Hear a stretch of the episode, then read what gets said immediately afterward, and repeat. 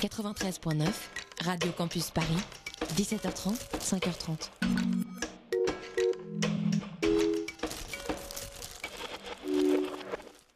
Il est 20h sur Radio Campus Paris, c'est l'heure d'externe nuit. Down to business.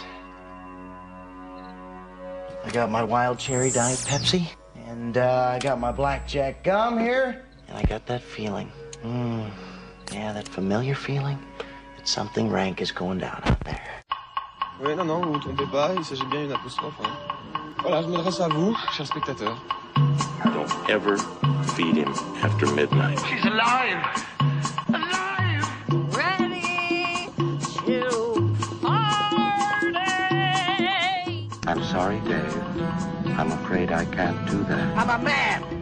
Well, nobody's perfect. Qu'est-ce que c'est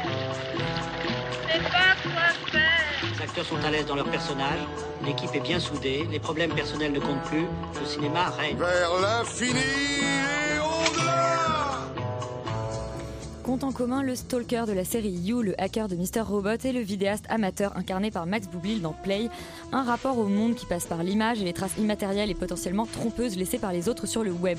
Un mélange de réalité et de fantasme auquel se confronte aussi Tomazzo, le héros éponyme et jaloux paranoïaque du dernier film d'Abel Ferrara. Ce même mélange qui inspire les histoires d'amour, celle des siffleurs du roumain Corneliu Porumbuyu, chez qui les déclarations se font en langue ancestrale autant que dans celle de l'animé japonais Les Enfants du Temps, où romance adolescente se conjugue avec catastrophe écologique à grande échelle. Un mélange qui guide tous les faiseurs d'images, à commencer par Sam Mendes et 1917, son film de guerre filmé en plan séquence, et Carlo euh, Mirabella Davis, le jeune réalisateur de Swallow, cauchemar coloré et culinaire. Nous aussi autour de cette table, on aime les images pourvu qu'elles impriment nos, petites rétines externes. C'est parti. Breaking news. Et on commence comme toutes les semaines par le petit box-office de cette semaine. Les box-office de la semaine. Et oui, le- Léa, quels sont les films qui ont... euh, le moment des primes.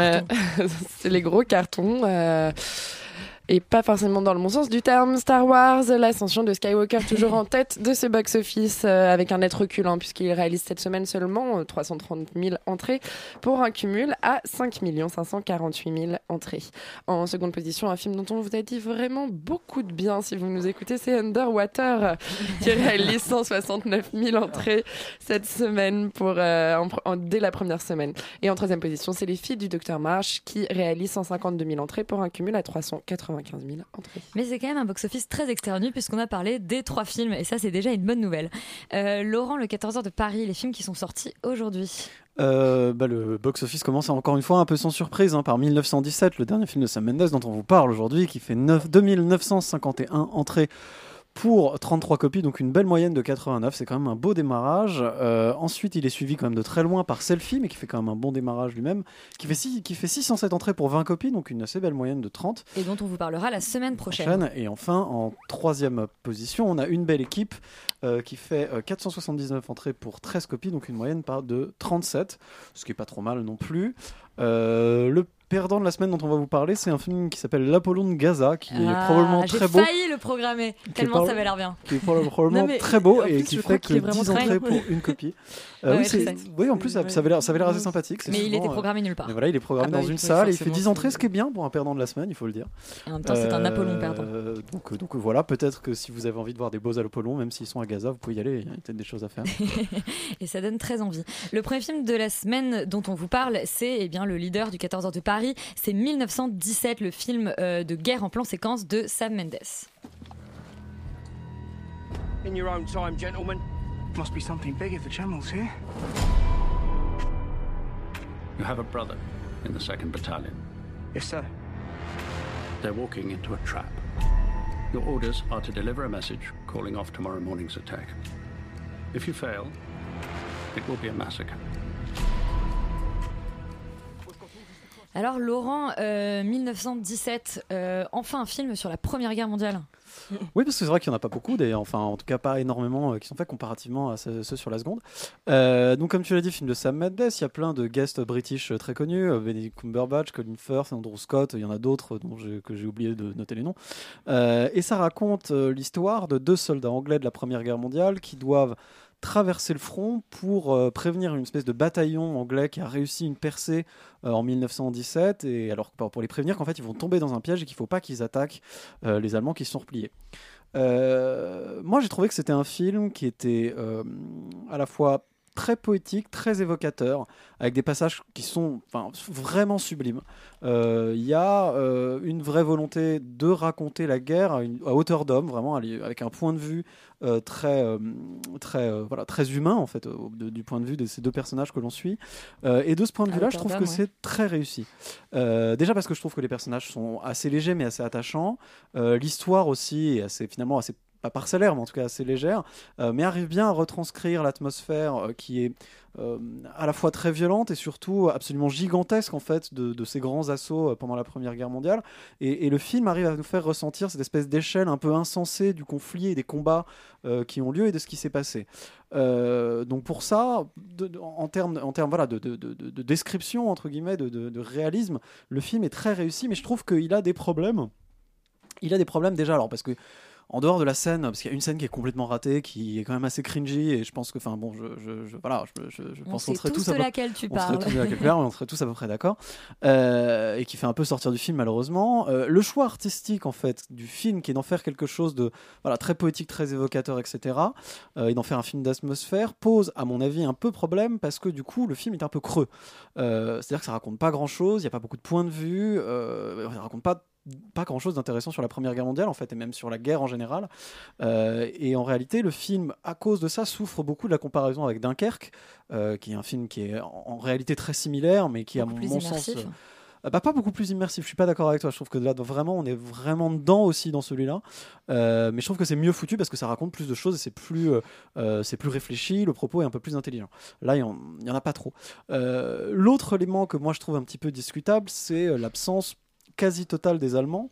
Euh, C'est-à-dire que ça en fait en fait un film de guerre qui a pas véritablement d'antagoniste identifié. Bon, ce qui est un peu le cas, un peu le cas de Dunkerque évidemment. Euh, et je trouve ça un peu dommage. Oui, mais encore une fois, Dunkerque c'est pas vraiment un film sur Dunkerque en fait. C'est Ouais, un peu c'est un peu différent. Là, en l'occurrence, on peut pas vraiment sortir 1917 de son contexte. Euh, et donc et donc je trouve ça un peu dommage en fait de pas avoir profité du film pour avoir mis un peu en lumière le côté allemand. Alors à mon sens, ils brillent un peu par leur, absence hein, de, de- ce côté-là, parce que euh, parce qu'il y a un choix, le choix artistique de, les supprimer est pas forcément inintéressant, parce que encore une fois, voilà, on veut faire un film euh, dans le, de faire vivre l'expérience de la guerre à travers ces deux personnages euh, et vivre l'expérience, voilà, cette espèce de, de- de monde euh, de no man's land absurde, gigantesque, etc. Euh, mais, je pense que c'est un peu dommage parce que ça aurait pu être une bonne, une bonne façon de, de parler un peu aussi de la vision du côté allemand et probablement d'ailleurs parce que c'est- de, faire des parallèles ou des, entre, entre la, situation des Anglais et des Allemands. Parce que là, on parle exclusivement des Anglais. Il n'y a que des Anglais dans l'histoire. Alors malgré tout, euh, moi je trouve que le film a, enfin, le film a très bien marché sur moi. Euh, c'est quand même un- un- une espèce, une espèce de vrai plaisir à voir ce moment-là et à vivre ce moment-là qui est à la fois voilà horrible, qui est tragique, qui est terrifiant, mais qui quand même il y a des moments absolument magnifiques euh, et qui arrivent à être très touchant. Bon, par contre, il faut aller voir au cinéma parce que je pense que sur un petit écran, ça n'a pas beaucoup d'intérêt. Donc, c'est- vraiment un film à grand spectacle à voir en salle. Et ça, ça a un intérêt. Félix, toi tu l'as vu en salle, tu l'as vu même sur un écran euh, particulièrement grand. Le grand large euh, du, euh, du Grand Rex, euh, qui en fait a une pub d'ailleurs qui est potentiellement meilleure que le film parce que la pub. Parce qu'elle est réalisée par Michael Bay, je est pense. incroyable. Tout à voilà. fait. Euh, moi, je suis explosive. pas totalement d'accord avec toi, Laurent. Après, je, en fait, je vais potentiellement dire pas mal de trucs négatifs, mais ça reste un bon film. On peut pas dire euh, le contraire. Il y a des scènes qui sont complètement, complètement folles et, et effectivement avec un, un vrai, euh, un vrai sentiment. De, de, de grand spectacle euh, qui est, qui est potentiellement euh, pas jamais vu mais il y a vraiment un côté Notamment la euh, bascule de nuit entre le jour et, et la voilà, nuit. notamment la bascule entre le jour et la nuit qui est, qui est complètement, qui est complètement euh, folle et qui est notamment due à la photographie de Roger Dickens qui avait signé Blade Runner 2049 et qu'on trouve ça chiant ou pas, on peut pas dire que c'est moche. Et c'est pas chiant. Voilà, et en plus c'est pas chiant. That's what she said. Bref, je trouve effectivement que le film a beaucoup de problèmes de scénario. Je trouve que les personnages sont relativement pas insipides, mais en fait ont des motivations euh, extrêmement euh, réduite et du coup ça fait qu'on n'a pas vraiment envie de s'intéresser à eux. Je trouve que euh, il y a des backstories qui viennent un peu de nulle part euh, et qui ne servent pas à grand chose si ce n'est encore une fois d'essayer de rajouter de l'épaisseur à ces personnages qui finalement n'en ont pas vraiment. Je trouve qu'il y a des scènes qui sont complètement scandaleuses. T'en as cité une. Moi j'en rajouterai quelques quelques autres qui euh, moi personnellement Parce que tu es aigri, euh, voilà parce que je suis aigri potentiellement. Euh, et surtout je trouve en fait que le déroulement euh, de, des, des situations des fois est un peu entre guillemets idiot. Et ça c'est dû à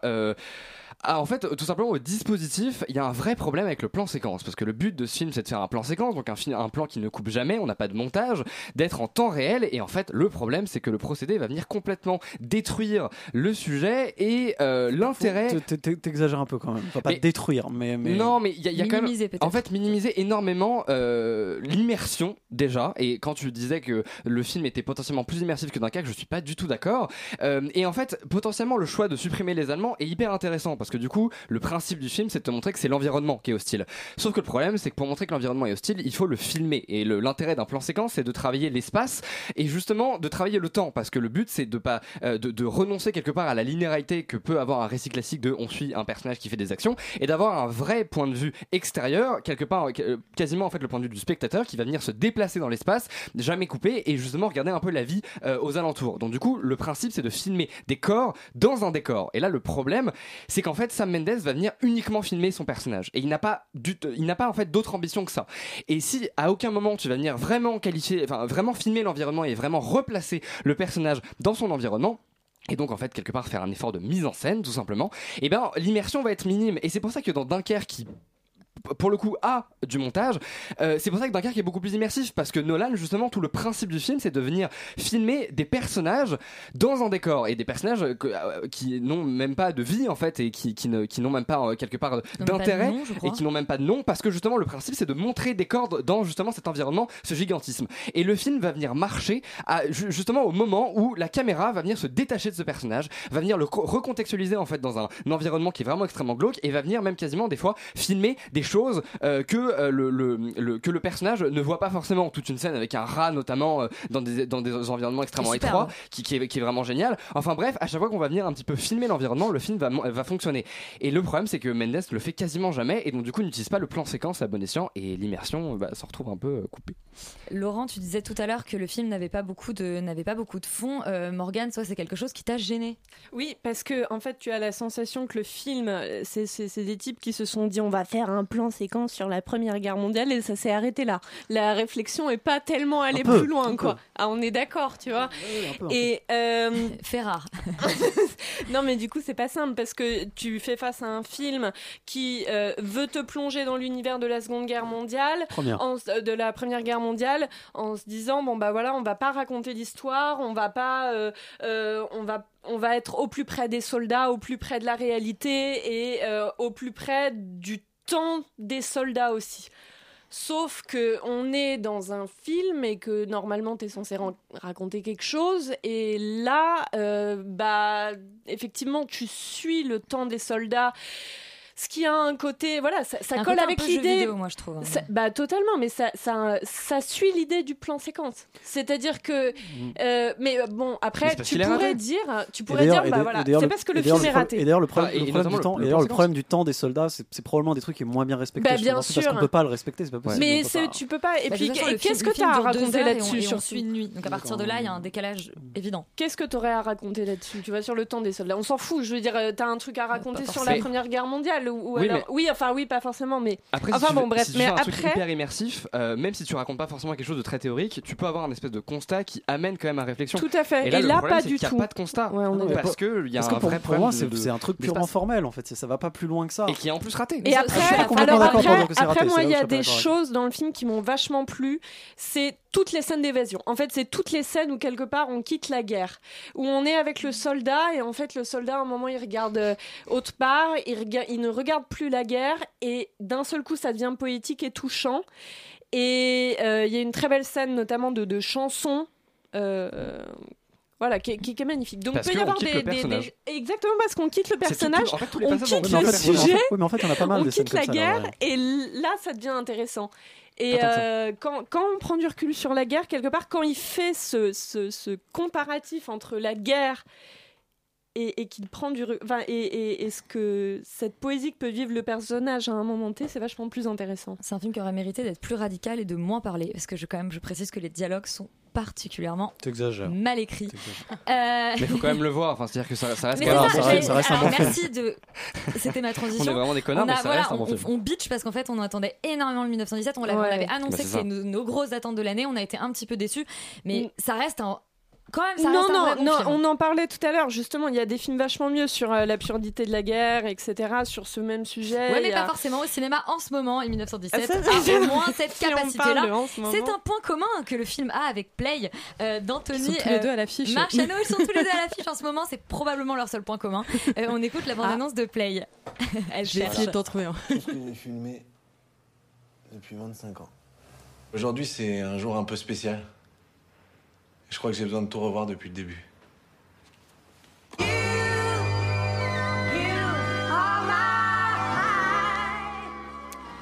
Charlie, toi aussi, tu as probablement eu un petit caméscope euh, dans les années 90.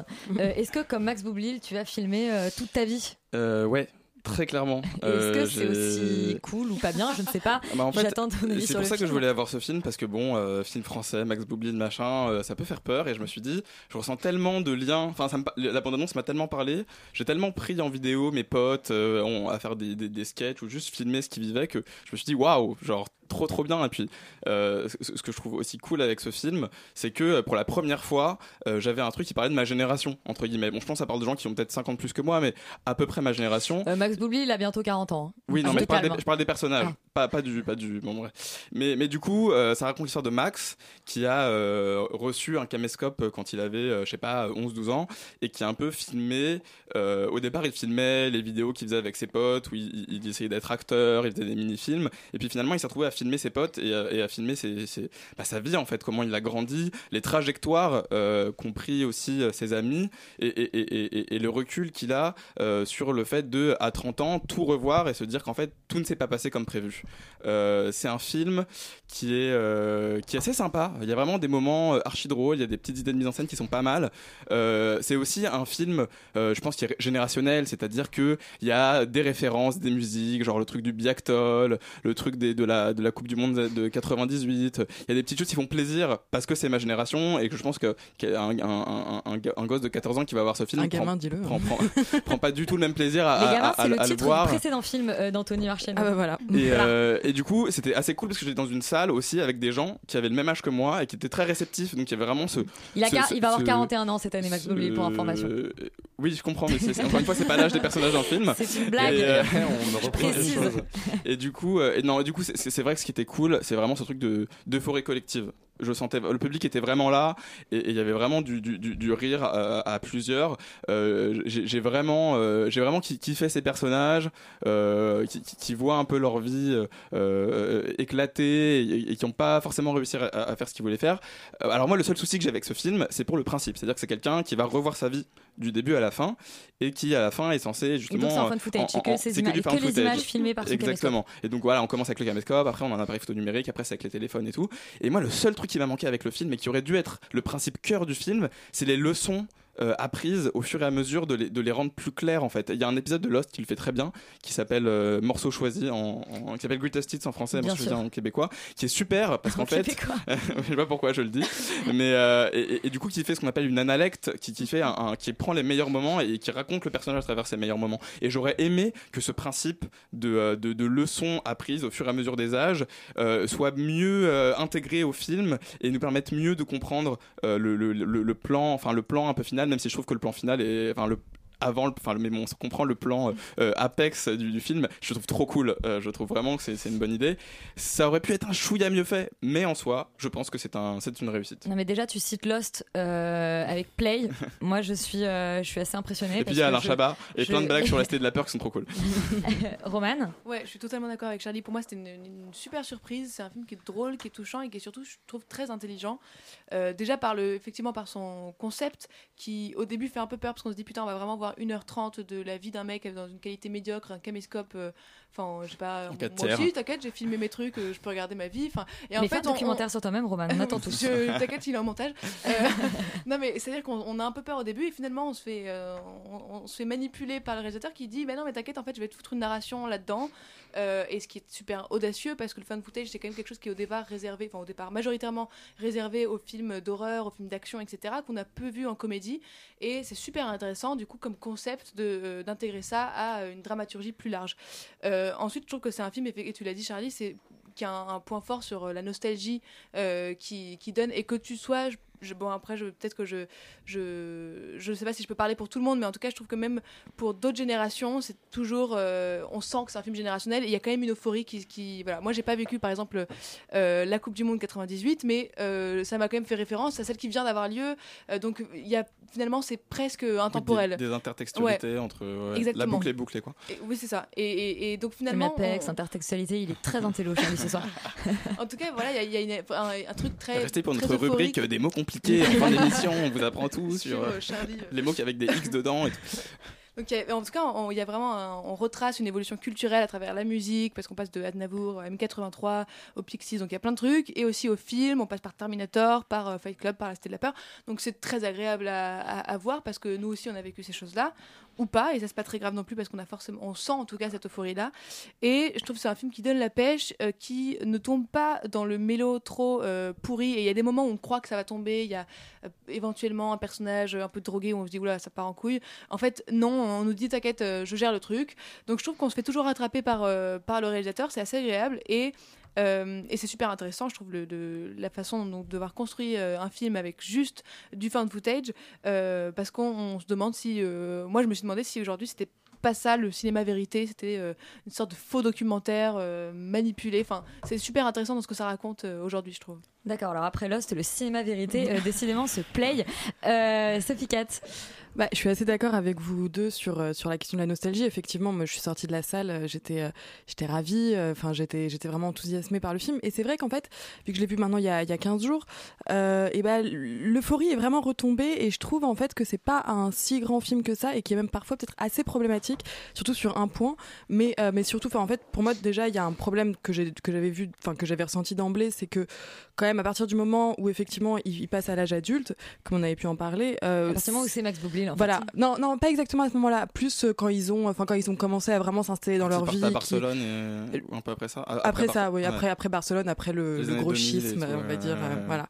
Là, je trouve que c'est un peu moins réussi et qu'on s'enfonce un peu dans des dans des clichés de voilà, ils ont 25 ans, 30 ans, ils vont faire des bébés, ils vont faire des enfants, enfin, ils vont faire, euh, ils vont se marier, ils vont faire des trucs, ils vont s'installer dans leur vie, et que vu qu'on est sur des espèces de petites séquences comme ça euh, très découpées, on a plus l'impression de voir un diapositive, enfin un long diapositif en fait qu'on pourrait voir euh, justement à un mariage pour euh, se rappeler de la bonne bande de potes, et qu'il y a moins le côté jouissif du coup pour le spectateur et que du le, coup le coup de l'anniversaire où ils sont complètement rêves, c'est à mourir de rire. Enfin, tu sais ce que je veux dire? Non. tu te rappelles plus cette scène, elle est incroyable.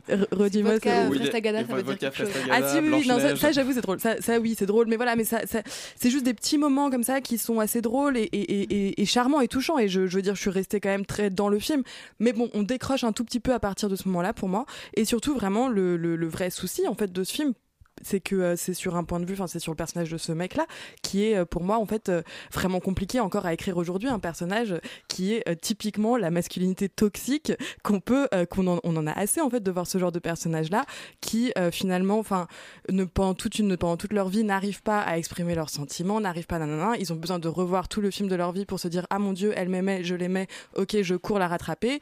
Euh, bon, enfin voilà, franchement, ça, par contre, on ce genre de qui- déjà vu non mais surtout, fois, surtout et- aujourd'hui euh, à l'époque. Aéroport Non, mais aujourd'hui, à notre époque, franchement, euh, inventons aussi des rôles pour des hommes qui soient un peu au-delà de ce genre de carcan et qui soient un peu plus intelligents, donnons-leur plus de crédit en fait. puisqu'il a participé au scénario. Oui, a non, mais c'est juste, le- la seule chose qui m'a T'inquiète, agacé. Quoi. Il y a la saison vraiment- 2 de Sex Education qui arrive, ça va bien se passer. Ouais, dont on parlera probablement la semaine prochaine avec euh, euh, beaucoup d'envie.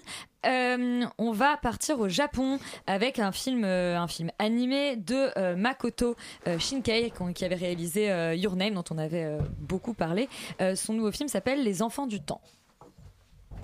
あの夏の日あの空の上で私たちは世界の形を決定的に変えてしまったんだ重力下で無理に尽くせん年に一度の今日俺入りたくないんだ On sent qu'il y a des amateurs de ce type de musique et d'autres pas. Est-ce euh, que j'ai besoin d'en dire plus? Non, on peut passer au film suivant.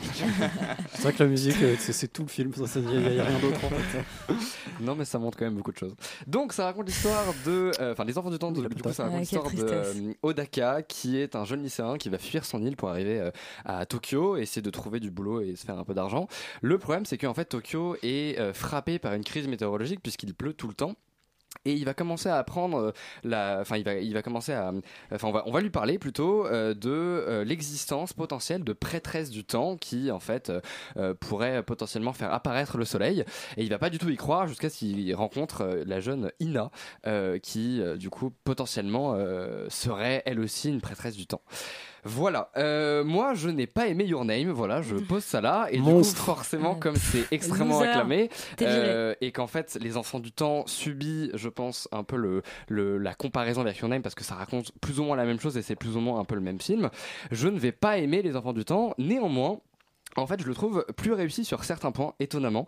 Je trouve déjà que c'est un film qui est plus cinématographique, dans le sens où Your Name, je trouvais que c'était vraiment un espèce d'épisode d'animé euh, d'une heure et demie, euh, deux heures. Et là, je trouve qu'il y a euh, un vrai souffle et une vraie esthétique qui fait en fait très, très film, entre guillemets. On va justement avoir beaucoup moins de passages kitsch avec des musiques complètement niaises et idiotes. On va avoir justement une, vraie esthétique pluvieuse, beaucoup plus travaillée en fait, même au, au niveau des environnements que pouvait avoir Your Name, parce que Your Name, quelque part, euh, que ce soit Tokyo ou la campagne, rien n'était vraiment incarné. Là, je trouve qu'il y a un vrai parti pris fort euh, qui est extrêmement euh, intéressant, en fait, je trouve à ce niveau. Euh, et en plus je préfère moi personnellement les personnages en fait de ce film. Euh, déjà parce qu'en fait tout simplement ils sont beaucoup plus euh, enfin ancrés dans une quotidienneté que l'était Your Name. Your Name c'est un peu plus bordélique en fait à ce niveau. Et là je trouve que c'est beaucoup plus simple. Mais étonnamment j'ai été un peu plus touché j'étais un peu plus en identification avec ces personnages là parce que justement j'étais pas parasité par ce concept euh, de retour euh, des rêves des machins des trucs qui en fait euh, m'ont projeté un peu à l'extérieur de, de ce, de ce film. Donc à ce niveau voilà je, je trouve ça un petit peu mieux géré euh, en revanche, en fait, je pense tout simplement que, euh, à mon sens, euh, Makoto Shinkai n'a pas spécialement de talent. Voilà, je trouve qu'il n'a pas la subtilité en fait d'un Miyazaki, que ce soit dans les, dans les, dans, l'animation, que ce soit dans, dans, dans la poésie en fait qu'il va venir mettre dans son film dans l'esthétique même globale, je trouve que c'est très criard, je trouve que c'est que ça manque en fait énormément de subtilité. Je trouve qu'il a pas la gravité d'un d'un Satoshi Kon ou euh, autre justement euh, euh, réalisateur de d'animés qui vont venir traiter les, sujets de manière beaucoup plus mature et violent. Et je trouve en fait globalement que c'est toujours un peu niais et gros sabot. Et comme les enfants du temps, bah, c'est poussé un petit peu plus à l'extrême et que c'est une redite de Your Name, on voit en fait tout tout tout ce côté niais et gros sabot. En fait, je, je trouve que par contre, là où Your Name incarnait vraiment son concept de l'idée de la disparition des rencontres, etc., etc., là je le trouve, je trouve qu'en fait le film est beaucoup plus littéral euh, et beaucoup plus littéraire parce qu'on va venir t'expliquer un peu tout ce que- tous ces concepts-là et du coup est beaucoup moins intéressant. Et en fait, j'ai surtout un gros problème d'enjeu, c'est-à-dire que le problème c'est qu'on passe et que ce soit dans Your Name ou celui-là, on passe la moitié du film à te montrer des tout petits enjeux de la, voilà une espèce de C'est rencontre l'infiniment adolescent. petit et l'infiniment grand. Exactement, et, une espèce de rencontre entre deux adolescents, et d'un seul coup, euh, en 5 secondes, on va passer à une espèce d'enjeu de vie ou de mort où il faut sauver l'être l'être aimé. Moi, je n'y crois pas, j'ai besoin qu'on construise vraiment quelque chose, on- une vraie construction dramatique, et là, pour le coup, je trouve que dans, dans les deux cas, à chaque fois, je trouve, je trouve ça immature et à rater. Alors bon, tu as dit trop de mal de Your Name, donc euh, clairement tu ne tiens pas vraiment à tes genoux, c'est euh, regrettable. euh, désolé, Laurent. Euh, Tu n'as pas de cœur, Félix. Voilà. Non, c'est- pas bien. Et bientôt arrêtez. plus de genoux. Alors pour faire très court, euh, alors moi voilà pour faire très court, j'en sors un peu, donc voilà c'est un peu frais dans ma tête. aimé Your Name. Euh, moi j'ai adoré Your Name, je trouve que c'est un film brillant. Enfin bref. Euh, très commun. Et celui-là en fait c'est c'est je trouve que c'est un peu la même chose que Your Name en moins bien sur à peu près tous les niveaux, c'est-à-dire que euh, oui les personnages sont assez touchants, mais dans le fond ils sont très classiques, ils sont même très caricaturaux du genre en fait, avec Mais euh, le alors, petit mec dans- et tout. et dans Your Name, c'était pas le cas? Pas autant. Arrête. Pas autant parce qu'il y a des- il y, a des Arrête. situations dans Your Name Non, qui sont un peu plus intéressantes et qui sont un peu plus intelligentes. Ils restaient caricaturaux quand même, hein, je, on Non, va pas se mentir. ça reste quand même, euh, voilà, c'est- c'est de l'animé japonais pur sucre, ça va pas. Ça, Bah oui, mais avec, il y en a qui avec arrivent à tous les codes. Oui, mais avec tous les des- codes que ça implique. donc, euh. Oui, mais alors ce genre-là, bon, c'est pas forcément dans ce genre-là, c'est pas forcément la même chose. Bref, euh, du coup, euh, moi je trouve que voilà, c'est un peu moins réussi déjà pour les personnages. Euh, ça raconte exactement la même chose ou quasiment exactement la même chose, comme tu l'as dit. Donc ça joue sur les mêmes thématiques, etc., etc. Moi je trouve que c'est pas aussi bien fait parce qu'en fait il y a un vrai problème c'est que on, on- c'est pas du tout aussi bien écrit que Your Name qui lui arrivait euh, à, à enchaîner un peu les twists et à faire une espèce de film de diverti- divertissement assez absurde où ça part dans tous les sens se ça vient ouais, ça mais ça se réinvente tout le temps il y a au moins 3 ou 4 twists dans le film mais à chaque fois tout est cohérent Ça se tout a, réinvente. Tout a du sens non mais vraiment ben, du- bon, à moins, d'être un gros con tu peux pas vraiment nier le fait que, que, que Your Name est un film qui est, qui est assez, assez brillamment écrit d'une certaine manière Euh, là je trouve con, que Le mot est posé. bah voilà, il l'a cherché. Euh, là pour le coup, complexe, euh, là pour le coup, euh, le film est un peu, euh, euh, le film en fait est un peu mou du genou et euh, clairement on est un- sur des gros problèmes de rythme. T'as un bon tiers du film, on s'emmerde un peu ou c'est pas du tout aussi bien fait Euh, et en fait on n'arrive pas, voilà, à- ni à se renouveler ni à bien s'enchaîner comme pouvait le faire euh, Your Name. On a un peu l'impression d'une écriture un peu au fil de la plume comme ça et c'est et c'est un petit peu raté. Ça manque un peu de, c'est un peu mou du genou quoi. Voilà, ça manque un peu de peps. Ça redécolle Seth jamais vraiment. Euh, comme quoi? Comme Seth Félix. comme ceux de Félix.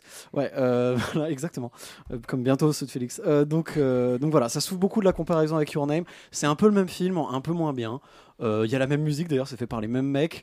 Euh, c'est tout aussi scandaleux. Non, Euh, mais je- je encore plus, plus calme, quand même. Mais encore plus, je Your Name, dirais. des fois, ça euh, part que- vraiment- Bon, bah, plus- voilà. Félix Bon, bref, qui avait c'est- pas aimé Your Name trouve ça un peu mieux. Laurent qui avait adoré Your Name trouve ça un peu moins bien.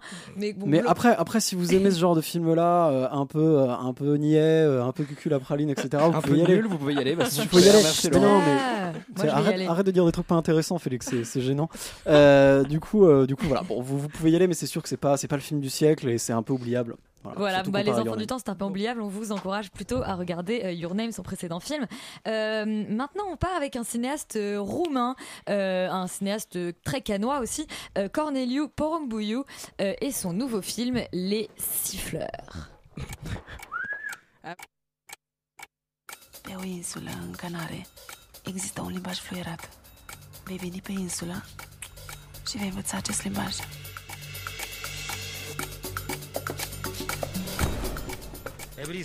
Alors, euh, c'est bien, j'ai proposé, j'ai demandé qui voulait pitcher, et c'est là Bérésina, euh, plouf plouf, euh, Sophie Cat, c'est toi qui pitch. Ah non, mais c'est impossible Les de pitcher. siffleurs de Corneliu Non, mais-. Non, mais je veux dire, dans ce cas-là, je peux le pitcher moi, gros, hein, ça avec va- ce qui ça- se passe sur Allociné. Hein. En gros, ça raconte l'histoire d'un- inspecteur de police de Bucarest qui s'appelle Christy, euh, qui a été euh, un peu corrompu euh, par des, par des trafiquants de drogue. Merci. Allociné. Merci Allociné. et euh, qui est embarqué euh, un peu malgré lui par euh, une, une femme euh, mystérieuse et sulfureuse Ah oui. euh, nommée Gilda sur l'île de, la Gomera. Donc c'est une île des Canaries, je crois, qui est réputée pour une tradition ancestrale euh, qui est de euh, siffler euh, pour communiquer. Et du coup, il doit utiliser ce, ce- ce langage secret pour, pour réussir, euh, comment dire, une espèce de tour de force. À faire quoi? Euh, à On sait quoi? pas trop. On n'a pas vraiment compris. on ne sait pas trop, oui. Exactement. Il y a une langue Euh, ancestrale. Alors voilà, je pense que c'est peut-être le, seul point trop chouette du Du film. film, ouais. C'est trop intéressant, Ouais. c'est génial. Euh, c'est quand ils font, euh, quand ils ont les cours de langue sifflée, euh, Mm, mm, c'est mm. vraiment très très Il y en a aussi dans les montagnes suisses, hein, des langues sifflées. C'est un vrai truc, les langues sifflées. Écoute, je vais m'exiler euh, d'abord aux Canaries, puis ensuite en Suisse. Les Canaries, c'est plus sympa quand même. C'est quand même plus de- sympa. ouais, Même s'il fait pas très beau, hein, j'ai pas, pas trouvé ça. Enfin, dans le film, on trouve, on voit pas qu'il fait très beau. Bref, on va parler de la météo du il y a- film. Il y, a- quand même des beaux paysages, hein. il y a quand même de très beaux paysages. La photographie est magnifique. Voilà. Non, écoutez, c'est un film. oh my god. Euh, c'est un film. euh, c'est un film que je n'ai pas compris. Euh, c'est Ah. un film à une- avec une narration qui est très particulière. Ça m'a fait un peu penser au film italien que j'avais il y a pas longtemps, 5 et le chiffre parfait, où on va voilà avoir le film divisé en, personnages que j'avais beaucoup aimé. Mais justement, ce film, le film n'a pas la- le mérite d'avoir cette esthétique un peu BD qui rendait 5 et, le chiffre, 5 et le chiffre parfait pardon, un peu intéressant. Et le, le problème de ce film, c'est qu'il nous présente des, des- des portraits de personnages sans jamais les approfondir et euh, sans jamais vraiment nous, nous dire qui ils sont. C'est-à-dire que moi j'ai mis. euh, bah, en fait, je savais pas que le flic était corrompu avant d'avoir lu la description hallucinée que je viens de vous lire, hein, très Oui, clairement. non, moi aussi, c'est vraiment Et, clairement ça. euh, Mais c'est vrai. cool. Et, et du coup, il y a, il y a- il y a des- il y a des, il y a des- des time jumps un peu gratuits. Euh, par exemple, le, le premier time jump ne sert absolument à rien vu qu'on vient de nous dire exactement ce qui s'est passé et puis après on nous le montre et puis on n'apprend pas vraiment plus de choses que ça. Euh, cette langue sifflée, on on comprend pas vraiment pourquoi elle est importante parce que euh, on peu. Enfin, ils auraient juste pu prendre des téléphones portables et, et- dire les trucs par, par portable, par burner phone. Euh, Il y a une espèce d'intrigue où il faut ramener un mec quelque part avec de l'argent caché. Finalement, l'argent est caché autre part et on sait pas trop pourquoi parce qu'on sait pas qui c'est et on sait pas quels sont les rapports des personnages entre eux. Je me suis clairement endormi deux fois pendant ce film et, et je suis pas sûr que le fait que je m'endorme a été enfin, à jouer dans le fait de ma non compréhension de ce non, non, film. je te garantis. Euh, je sais pas, à toi, euh, à toi, les- à vous les studios, Sophie Catherine. euh. Mais est-ce que vous avez déjà vu des films de Cornelio Porumboyo Non. Ah bah ça commence mal. Bah Vas-y, ça va. Attends, dis donc, on n'est pas censé avoir vu toute la filmographie de tous les cinéastes du monde, bien qu'on soit extérieur nuit, qu'on soit très euh, Professionnel. très professionnel évidemment. Euh, non mais oui, par- enfin je pourrais pas mieux dire que Charlie, c'est-à-dire que euh, bon, si ce n'est voilà, c'est- c'est c'est une très belle idée, très poétique cette langue sifflée.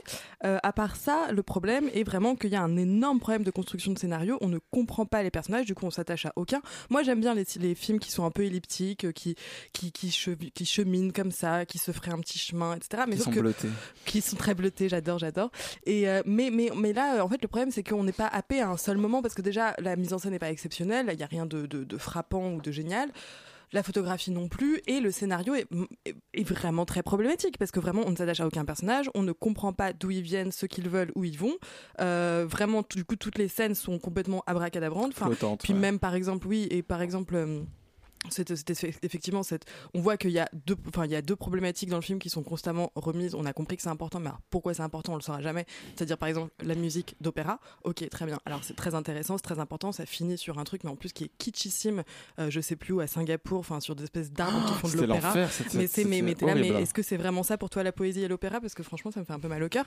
Mais euh, mais bon voilà qui Et- n'a qui n'a rien à voir avec le reste du film. En fait, pas, oui, juste parce que tu as cette espèce de métaphore filée de la de l'opéra pendant tout le film. Et, et donc oui, on comprend que ok, il est tombé amoureux de cette femme et c'est plus ou moins bon euh, ça qui qui commande un peu toutes ses actions mais sauf que même là moi j'aime Parce que beaucoup c'est aussi Max les Boublil histoires d'amour. Voilà. j'aime beaucoup les histoires d'amour où il y a pas de où il y a où il y a où rien n'est dit où tout est sous-entendu mais encore une fois là vu qu'on s'attache à aucun personnage et qui sont tous plus ou moins désagréables c'est pas c'est pas c'est vraiment pas un film auquel dans lequel ni on peut en- ni entrer ni s'attacher et, et, et c'est un film relativement euh,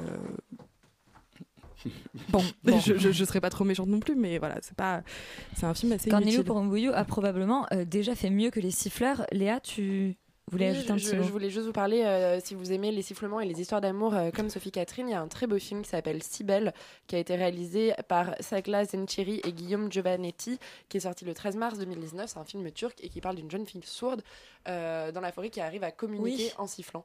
Euh, c'est un film extrêmement poétique, qui a, qui a aussi ses défauts, mais qui, je pense, euh, vous plaira peut-être plus sur, euh, si vous êtes amateur de sifflement.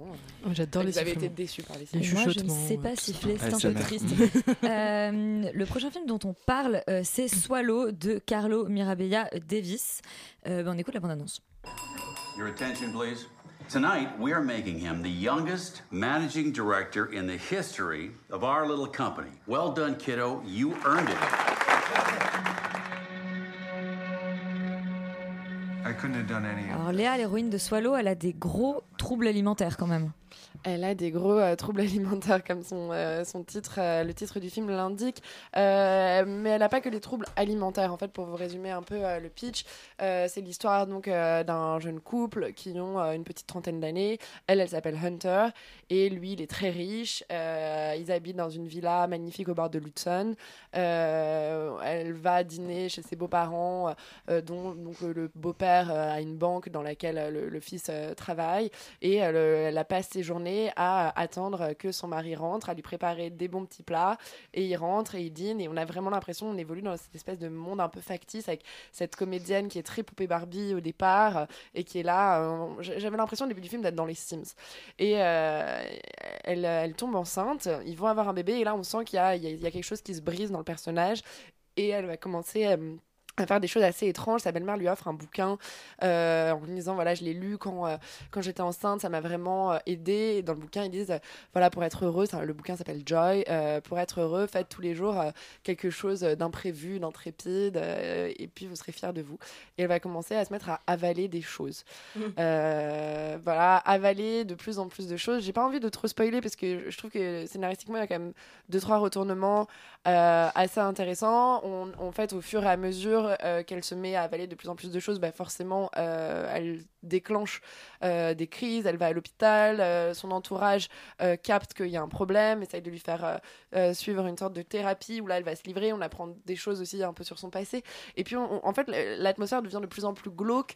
Euh, Il y a un petit côté Lantimos dans cette espèce d'ambiance chelou où tu sais pas trop, euh, Félix, mais pas du tout d'accord, mais... euh, Euh, si, si, un- vite non fait, mais un peu. voilà, en fait il y a un Oui, peu oui. cette, cette- non, il y a cette ambiance Lantimos qu'on a dans The C'est-à-dire qu'on on est dans un monde réel, mais on sait qu'on n'est pas dans le vrai monde. Et là, il y a un peu cette ambiance-là pendant toute la première partie du film, où on se dit c'est chelou, où il y a ces gens qui veulent l'envoyer en hôpital psychiatrique, mais en fait, on ne sait pas si en fait ils veulent pas la tuer.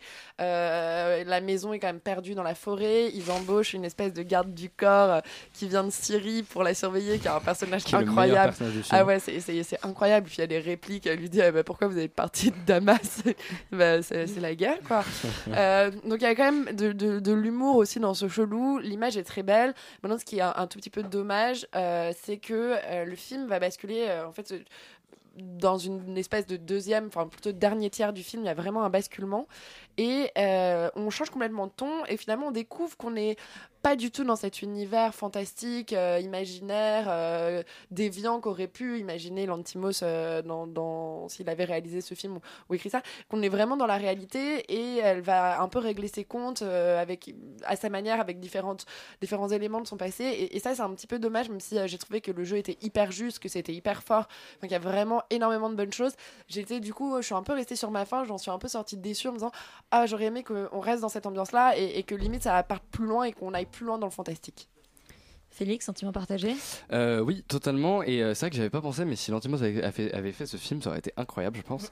Euh, et en fait, la, la promesse est dingue, c'est-à-dire que ce principe de cette femme qui commence à avaler des objets, c'est quand même génial. Et ça aurait pu aboutir en fait sur quelque chose de beaucoup plus euh, poussé dans le Oui. genre et, Et puis d'aller c'est en beaucoup plus dans parallèle ce- avec sa grossesse en plus, donc il y a mais vraiment été- ce mais truc oui, et moi je, je pensais d'ailleurs qu'ils allaient faire tout un build-up autour de ça et finalement pas du tout. Euh, en fait, effectivement, je trouve que le problème de Swallow, c'est qu'il va développer 10 intrigues et qui va euh, finalement jamais vraiment choisir, sauf à la fin où il va prendre l'intrigue la moins intéressante Ouais. qui concerne une espèce de backstory derrière les ragots pour euh, voilà essayer de d'étoffer un peu les le fagots. derrière les, les fagots exactement pardon Euh, Mais elle, vient aussi de derrière les ragots, vous en elle faites vient, pas. ouais, elle vient de partout. Euh, qui va venir en fait un peu étoffer justement ce, ce personnage et essayer de. Surtout en fait, ce qui est dommage, c'est que tout ce- toute cette dernière intrigue sur laquelle on va se concentrer, quelque part essayer de justifier son trouble psychologique qui n'a pas du tout besoin de justification et qui aurait pu être juste une femme qui justement est aliénée par cette sa condition. D'ailleurs, je trouve que toute cette oppression en fait par cette famille riche qui va venir constamment lui rappeler qu'elle a quand même de la chance d'être euh, avec eux, etc., etc. Je trouve ça un peu lourd. Je trouve que c'est un petit peu, enfin voilà, ça manque un peu de subtilité par moment et donc du coup, on a l'impression vraiment de voir le réalisateur qui nous dit ah regarde comment elle subit euh, son environnement familial, regarde comment c'est pesant. Et je trouve que du coup c'est dommage parce que ce principe de d'un seul coup la femme qui pète un câble et qui commence à juste avaler des choses est un peu désamorcé parce que tout semble un petit peu euh, euh, faux, tout semble un peu artificiel. Néanmoins, effectivement, c'est quand même un film qui a une ambiance, qui a une mise en scène qui est extrêmement léchée, mais je trouve que c'est brouillon et que voilà, le film se perd en fait dans ce qu'il veut raconter et finalement ne raconte pas grand chose à la fin et c'est dommage et n'utilise pas son concept qui est juste incroyable et c'est vraiment décevant à ce niveau. Donc, mais, mais je pense que ça vaut quand même le coup d'aller le voir. Euh, pour l'expérience, c'est quand même visuellement très beau. On, on s'ennuie pas une seule seconde. La performance euh, de comédien Oui, est, assez incroyable. Donc euh, je pense que c'est un, un- un très bel essai, même si voilà, euh, ça aurait mérité d'aller plus loin. Euh, je pense que c'est quand même un film euh, à voir, en tout cas euh, en janvier. euh, là. Oui, bah, une expérience euh, qu'on tente, Swallow, enfin on tente, on tente d'aller voir le film, hein, on tente surtout pas de, de manger tout plein d'objets, hein, c'est une très très mauvaise idée. Bah, pourquoi pas Écoute. Laissez faire les professionnels. Bah, reproduisez toi t'es pas allé voir. Swallow, t'es allé voir euh, Tommaso. Euh, Tommaso. T'appelles Ferrara. On écoute la bande-annonce.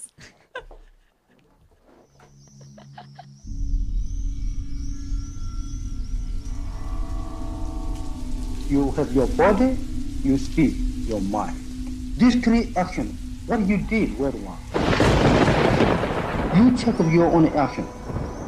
Alors, Willem Dafoe, il est sorti de son phare, mais il va pas forcément Ah oui, il va pas très bien. quoi. Est-ce qu'il a déjà Par été contre, bien il en s'est même temps, mis- euh, il s'est mis au yoga. Rarement. Ah, Voilà. et c'est mieux, les gars. Comme le montre l'affiche, il s'est mis il au yoga et il sait très bien faire le ville plus sympathique que ce phare euh, terrible. Et oui, évidemment, c'est beaucoup plus sympathique. Donc euh, effectivement, le, nouveau film d'Abel Ferrara est euh, aussi donc la cinquième collaboration avec son acteur fétiche Willem Dafoe. Et c'est de nouveau un de ces films où le réalisateur décide de se mettre en scène, enfin en tout cas de mettre en scène sa vie. Euh, et voilà. Et donc en fait, pour pitcher le film, on sait même pas trop s'il faut raconter la vie du cinéaste ou le synopsis officiel. Mais donc en gros, c'est Tommaso qui est à Rome. Abel Ferrara habite depuis 2012 à Rome. C'est la femme, la femme de Tommaso à 26 ans. C'est la femme d'Abel Ferrara dans la vie. Et le problème, c'est euh, toute la petite vie de famille qui va se mettre en place après euh, toutes les drogues et alcool qu'il a pris euh, beaucoup trop quand ce Tommaso était réalisateur aux États-Unis. Abel Ferrara est dans ce cas-là. Et leur petite fille de 3 ans, qui est aussi la fille d'Abel Ferrara et de sa femme qui joue sa femme. Bref, vous avez compris, c'est voilà, vraiment le film sur sa vie. Alors à partir de là, bon. Je pense que si on accepte que c'est un trip égocentrique de base, euh, je pense qu'on peut se laisser aller par, à- dans ce film et dans cette, dans cette espèce de, de, de, de, recherche de la rédemption de Willem Dafoe, donc du personnage de Tommaso, qui, euh, qui erre comme ça dans Rome, euh, voilà, entre ses cours de yoga, entre ses cours de théâtre, entre ses cours d'italien et, euh, et ses petites courses pour, euh, pour faire euh, à, à manger euh, chez lui. Et il y a quelque chose d'assez euh, d'assez drôle dans cette, dans cette déambulation. Et je pense qu'en fait, le film gagne aussi beaucoup, et, et, et si ce n'est aussi les 90% du film sont euh, réussis grâce en fait au fait que ça se passe à Rome, parce que ça serait dans un autre endroit, ça serait dans un endroit un peu plus moche, un peu plus tristoun, ça serait vraiment très plombant comme film. Et, euh, donc voilà, et il arrive, et, et en fait c'est tout, tout, tout, tout le problème de ce film, c'est que c'est un film un peu, un peu étrange à appréhender, parce que, parce que tout est là pour que ce soit quelque chose. Il, il pourrait y avoir vraiment beaucoup de choses dans ce film, mais le problème c'est qu'il n'y a pas vraiment de mise en scène. On sent qu'il n'y a pas eu de qu'il n'y a pas eu de, de financement aussi pour ce film, parce que par exemple il y a une scène dans, dans le métro de Rome où on voit bien que euh, que tout le monde euh, regarde la caméra, donc on sent bien qu'il n'y a pas eu du tout de régie, qu'il y a pas, enfin voilà que c'est que ça a été un film compliqué à C'est monter. probablement des plans à la volée. Voilà, et, euh, et donc du coup, bon, c'est- c'est c'est dommage parce que aussi la, la qualité de l'image s'en ressent, c'est très. Et, et c'est pas. C'est c'est mal étalonné, il y a quelque chose de, de vraiment fait euh, par-dessus la jambe en fait. Bon. Et, connaissant Abel Ferrara, c'est dommage. Après, ça reste un, bon film, ça reste bien réalisé quand même, bien, bien, bien monté, voilà. Mais, mais surtout, ce qui est intéressant, je trouve, c'est le, recul finalement qu'il réussit à avoir sur lui-même par rapport à son propre personnage, donc son alter ego. Parce qu'en fait, il, propose du coup euh, cet homme de famille qui est, euh, qui devient peu à peu complètement obsédé et jaloux et qui est persuadé que, euh, que sa femme le trompe, que tout le monde se, se moque de lui, que, que voilà, il entre dans une espèce de délire de persécution et donc du coup, réalité et fiction se- s'entremêlent de plus en plus. Et il y a une espèce. Et en fait, je pense qu'il faut vraiment voir le film avec du second degré. Je sais pas si Abel, Abel Ferrara l'a fait avec un second degré, mais je lui souhaite. Parce que si on le voit pas avec un second degré, c'est juste un portrait extrêmement déprimant d'un homme qui euh, n'a aucun recul sur lui-même. Mais si on le voit avec du second degré, c'est quelque chose d'assez drôle, d'assez drôle, de manière assez euh, enfin douce amère sur euh, sur la caricature d'un homme extrêmement fragile en fait et qui a vraiment besoin constamment qu'on le rassure dans sa dans sa dans sa puissance d'homme capable de protéger sa famille, capable d'être celui qui subvient aux, aux, aux besoins de sa famille et voilà. Et donc dans ce sens-là, c'est un film surtout avec la scène de fin euh, qui est complètement euh, abracadabrantesque si c'est pas du second degré. C'est un film qui reste assez euh, assez intéressant. C'est un petit ovni quand même. Donc Tommaso a un film à voir avec second degré absolument. Voilà. C'était le dernier film dont, on parlé- dont on parle cette semaine. Maintenant, on va parler de séries. Euh, Mister Robot saison 4, euh, toujours créé par Sam Esmail. On écoute une petite bande-annonce.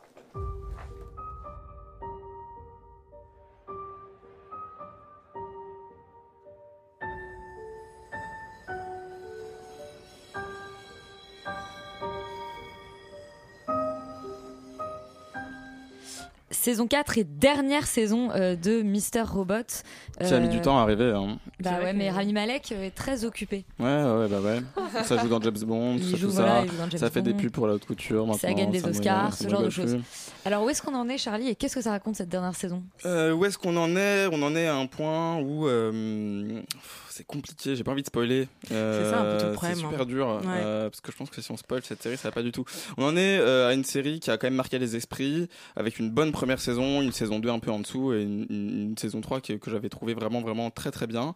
Alors moi j'aurais dit l'inverse. Euh, Saison 2 ah ouais. vraiment chouette et saison 3 un Ah peu. non, moi la saison 2, euh, je l'ai pas supporté. C'est- Ouais. c'est- c'est Bon, bah. Ce n'est pas le débat ce soir. Voilà, euh, Comment est la saison 4 et, et du coup, la saison 4, euh, on arrive un petit peu, donc on savait déjà que ça allait être la fin, euh, et on arrive un peu à, à, euh, comment dire, à, à ce personnage qui est euh, mis face à ses démons, mis face à ce qu'il a fait, euh, qui a un peu détruit le monde en voulant le sauver, et qui essaie de se rattraper euh, pour, pour l'ultime fois et qui va affronter euh, son adversaire White Rose, euh, qui est cette espèce de, de, milliardaire euh, chinois euh, qui a la main sur absolument euh, tous les, tous les puissants de ce monde. Et donc c'est comment, euh, comment la, justice incarnée euh, par, euh, par le, héros, qui est une espèce de, de euh, comment dire, d'ersatz de, hum, des Anonymous, en- entre guillemets, donc euh, quelqu'un qui va reprendre le pouvoir sur ces grands méchants à travers euh, son utilisation des ordinateurs et le fait que ce soit un hacker, et euh, comment il va réussir à, à- à sauver le monde, sachant que la fin de la saison 3 nous avait teasé une sorte de machine euh, incroyable. À la saison 3. Euh, Ah ouais. voilà, fin de saison 3, on est obligé d'en parler un peu.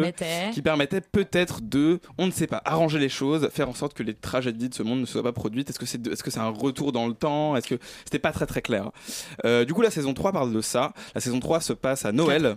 4, pardon, excuse-moi, euh, je- j'en perds mon latin. La saison 4, euh, mon arabe, puisque c'est les chiffres arabes, euh, parle de, euh, de, de- Tout ça se passe à Noël en fait. Euh, tous ces événements sont extrêmement rapprochés. Ça a été même décrit par, Sam Esmail comme une espèce de, film de Noël, euh, très très dark.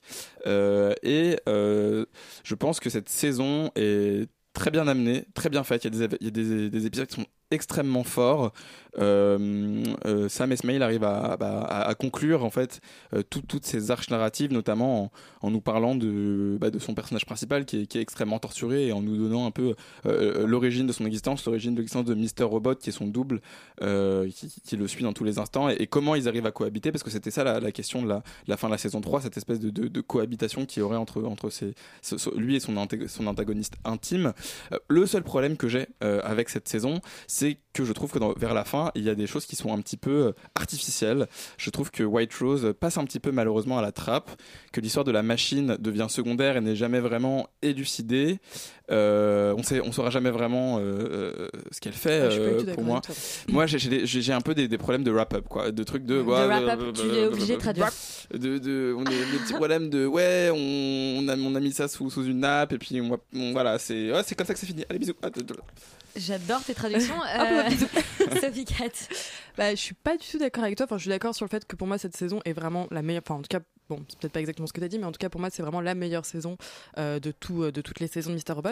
Et ce qui est assez rare, je trouve, c'est qu'une série ne sait jamais vraiment bien finir.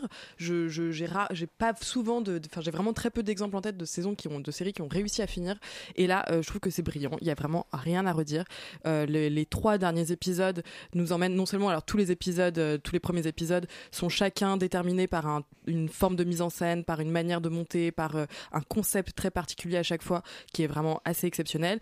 Dans les trois derniers épisodes, il arrive à conclure chacune des trajectoires. Il arrive à conclure pour moi aussi toutes ces histoires de, machines euh, ou pas, etc. euh, de manière brillante. Et, euh, et je trouve que vraiment, il t'emmène, il nous emmène vraiment dans les trois derniers. D'abord, il nous emmène là, on se dit ah non, il va pas quand même faire ça pour finir. Et ben non, en fait, après, il repart là-dessus. Et puis après, il repart sur autre chose. Et puis vraiment, on a le vrai final dans les 20 dernières minutes. Et c'est dingue parce que vraiment, c'est très très très intelligemment amené. Et il y a toujours tout, le discours politique qui est derrière, qui est d'autant plus bien fi- aussi, bien fini. Il y a vraiment quelque chose qui est complètement complet en fait, enfin, dans ce dans cette fin de série. Je trouve qu'il y a vraiment quelque chose de très rond, de très agréable, de très beau, de très poétique et, et qui est, euh, est très bleuté évidemment. Et- non mais voilà, pour moi c'est vraiment, euh, ra- j'ai rarement vu une aussi bonne série. Ouais, moi j'avais juste un petit bémol, c'est que justement la grande conclusion sur le personnage principal, je trouve que les, les premiers indices sont vraiment amenés dans la saison 4 et ça aurait été mérité d'être mieux préparé. Voilà. Je n'en dirai pas plus. Mister Robot, en tout cas, une série, euh, une série à rattraper absolument Et euh, à d'urgence, les quatre ouais. saisons. Euh, la deuxième série et dernière série dont on parle ce soir, c'est You, la saison 2. Euh, c'est une série donc créée par Greg Berlanti et Sarah Gamble sur Netflix. It's hard to have a fresh start when the past is on your mind. Candace. I think we have some unfinished business to talk about. Morgan Yu revient pour une saison 2. Euh, le héros est toujours un stalker psychopathe. Oui. Mais il a déménagé à Los Angeles. Tout à fait. Bon, pour raconter l'histoire de You, c'est extrêmement simple. C'est un serial killer euh, qui euh, est un peu dingue et la série est euh, présentée à la première personne et tu suis, tu es dans la tête de, de, de, ce, de ce serial killer. Voilà, c'est très simple. Et cette fois-ci, il est à Los Angeles. Donc, euh, et je dirais même son... En fait, You, c'est Mindhunter, mais façon. Gossip Girl et euh, avec, avec un serial killer, Brooklyn avec un serial killer super sexy, ce qui n'était pas du tout le cas de Sachant qu'en plus Mindhunter. c'était le Gossip Girl, donc il avait déjà Ouais. un côté un peu psychopathe. Pardon, je viens de la spoiler même la fin de Gossip ouais. Girl, c'était bon, c'était il y a 10 ans, je pense Ouais, qu'on bah, peut s'en remettre. Ouais, et même son, la regarder aujourd'hui. même son nom est sexy quoi, Joe Goldberg. Oh yeah. En fait, c'est vrai, elle est juste Donc Morgane a un énorme fantasme sur euh, Un le psychopathe. Je suis pas complètement d'accord Sur l'appellation serial killer. Certes, il tue des gens de façon régulière, mais euh, C'est le je pense principe, que hein. c'est bien, ouais, mais bien plus. euh, non, mais parce qu'on n'est pas dans la, la peau de quelqu'un qui va tuer des gens. On est dans la peau de quelqu'un qui euh, Se retrouve à tuer se- des gens. se retrouve à tuer Non, des gens non, parce qu'il est non, et parce que il s'invente des histoires d'amour, il s'invente une, une obsession pour quelqu'un. Et pour parvenir à, sa fin, mais je l'excuse pas du tout. mais j'essaye d'expliquer vraiment le processus parce qu'on n'est pas dans la peau. Il faut pas décevoir non plus nos auditeurs. On n'est pas du tout dans la peau d'un serial killer qui va en mode Oui, Dexter qui va de- aller tuer voilà. parce qu'il kiffe tuer. Lui, au contraire, à chaque fois, il se retrouve dans la situation où il va se faire, où son mytho va être découvert et il n'a pas d'autre choix que de régler ce problème en tuant la personne. Dans la saison 2, il va y avoir beaucoup plus d'accidents que de meurtres prémédités comme il y avait dans la saison 1 euh, parce qu'il essaye de changer, de Non, devenir mais un on- homme bon. mais, mais on ne certes, il a pas. homme, mais- quoi. Mais, Tu j'excuse pas le non, meurtre. J'essaye juste d'expliquer. J'essaye juste d'expliquer euh, quel est le, le- le raisonnement et surtout les situations. Et c'est ça qui est extrêmement jouissif et malsain dans cette série, c'est que on a beau savoir que ce mec-là est un malade mental, euh, qu'il tue des gens, on a tellement peur pour lui que son plan capote et qu'il soit découvert qu'on est là, mais genre, oh, bah là faut le zigouiller. Bon, il a bien fait de le zigouiller le russe Bah parce alors, que. euh, pardon, mais t'es encore plus fan côté, que moi, euh, quoi. Il y a un que- côté vraiment malsain parce qu'on sait qu'on qu'on est du côté de quelqu'un qui est vraiment euh, tordu, quoi. Ça, Roman, toi, t'es du côté du serial killer? Non, moi je, je suis totalement d'accord avec la description. Enfin, c'est bien sûr un serial killer. Euh, de de, Est-ce que de l'extérieur. avec lui mais là où là où la, la série est plus complexe que ça c'est qu'effectivement ce qui est super intéressant c'est le jeu entre le ce qu'on le- la psychologie euh, du mec euh, à laquelle on a accès puisque c'est une voix off qui nous accompagne au fur et à mesure qui est persuadé de ne, de ne pas être un psychopathe et de tuer pour une cause qui est bonne qui est euh, l'amour euh, etc et donc il est persuadé de- d'être un homme bon et c'est ça qui est génial c'est de voir les actes euh, qu'il fait et contrairement à, la- à- à ce qu'il pense lui et donc ça c'est effectivement ce que dit Léa c'est c'est super jouissif et problématique du coup. Euh, mais ça fait réfléchir avec une mise en scène qui, qui justement renforce cet aspect de voyeurisme tout le temps.